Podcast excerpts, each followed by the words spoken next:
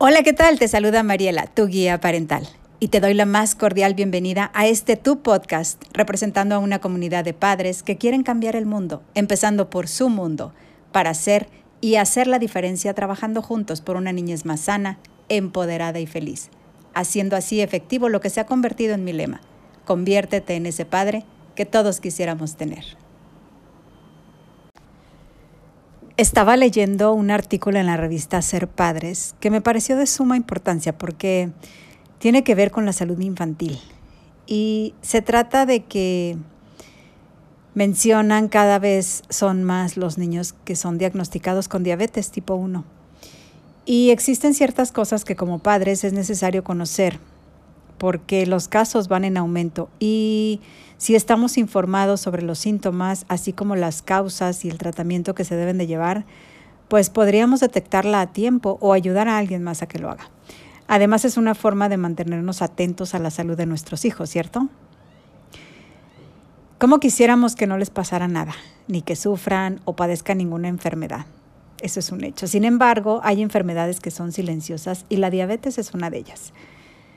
Esta enfermedad, a pesar de que se puede desarrollar a cualquier edad. El diagnóstico infantil en los últimos años ha ido en aumento.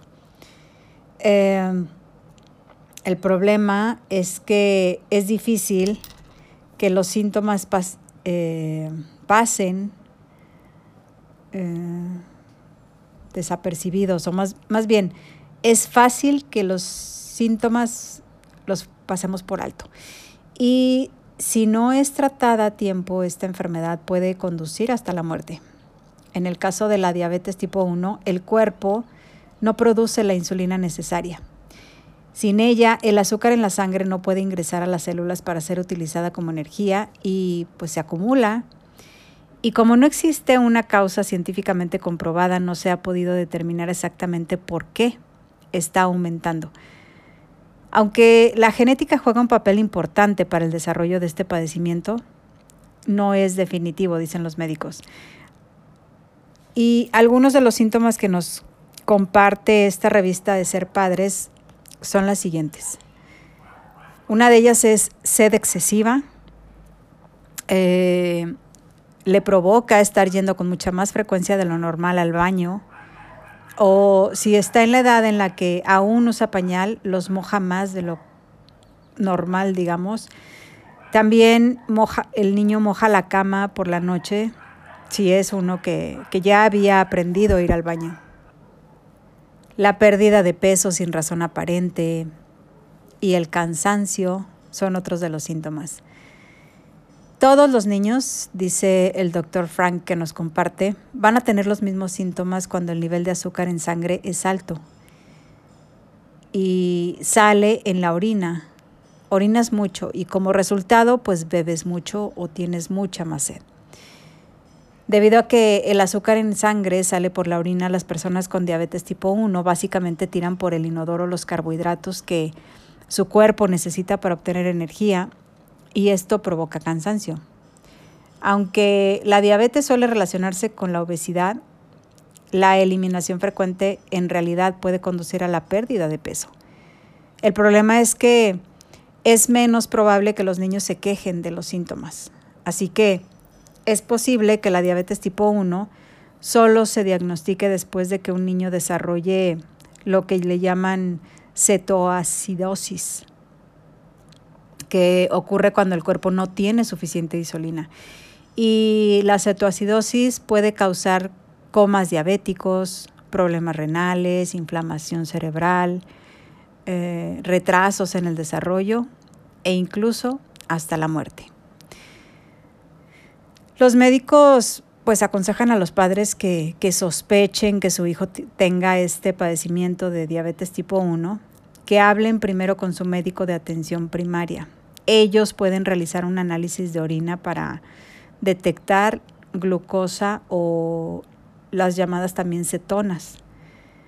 También pueden medir los niveles de azúcar en la sangre pinchando el dedo del niño y usando un aparato conocido como glucómetro o remitiendo a los padres a un laboratorio para que le extraigan sangre.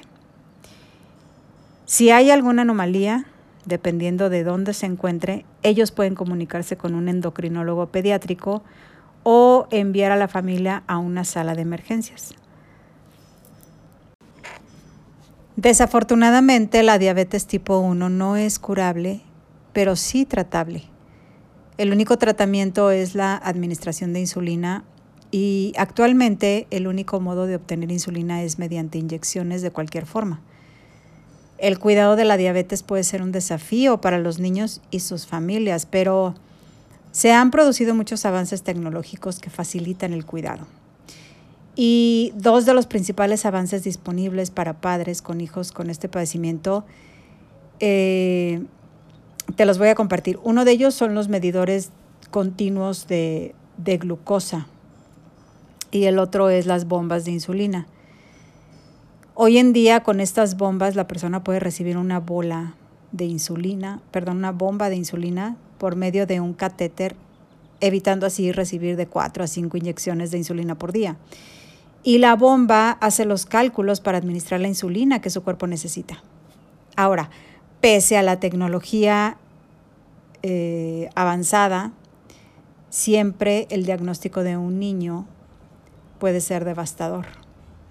O sea, el recibir ese diagnóstico como padre, pues sí te...